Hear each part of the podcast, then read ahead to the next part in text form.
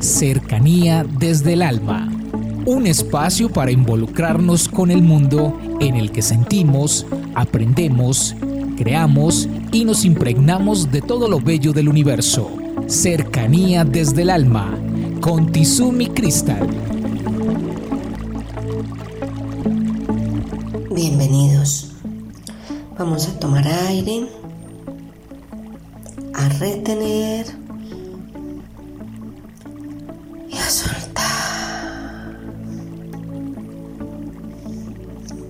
En el día de hoy vamos a hablar de un tema que creo que a veces nosotros confundimos y tiene que ver con dos conceptos, el amor y el apego. Nosotros creemos que cuando tenemos una relación afectiva, el sentimiento que manifestamos hacia el otro o esa persona hacia nosotros es amor, pero puede ser simplemente el apego. Quiero expresarles actitudes o conceptos que tienen que ver con el desapego para que entendamos lo que es el amor. Entonces, cuando nosotros entendemos qué es el desapego, sabemos que es la comprensión profunda de que en nosotros ya existe todo lo necesario.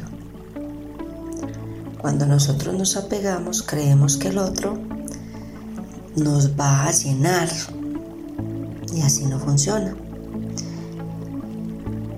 Cuando nosotros manejamos el desapego, comprendemos y aceptamos que nosotros fluimos y fuimos creados para comprender, aceptar y tener la certeza que somos amor,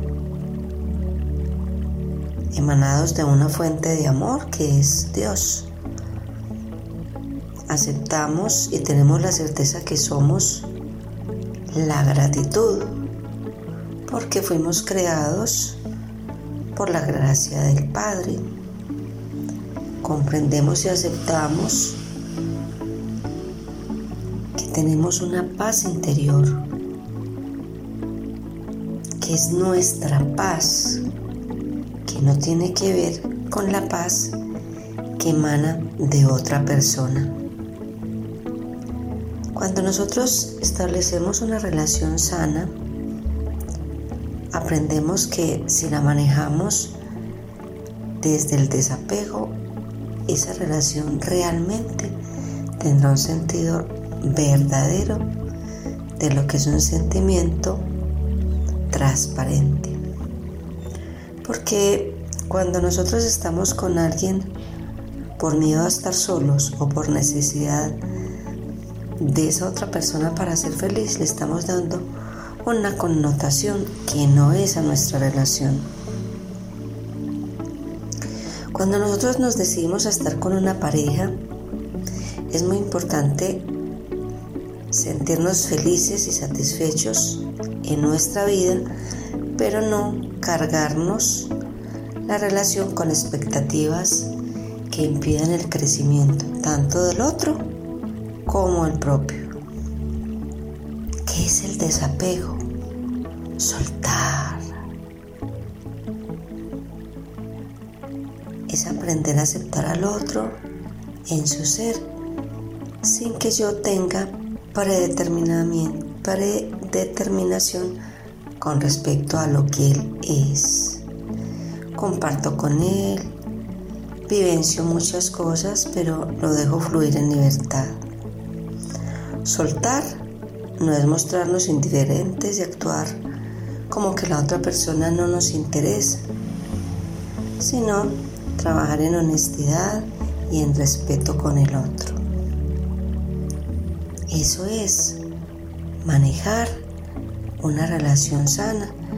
Tiene que ver con todo ese mundo cargado de respeto, de transparencia, de equilibrio interno.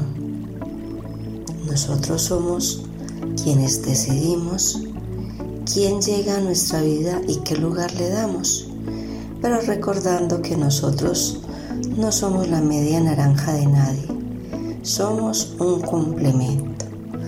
Un abrazo y feliz día para todos. Comuníquese con Cercanía desde el Alma al 322-637-7913.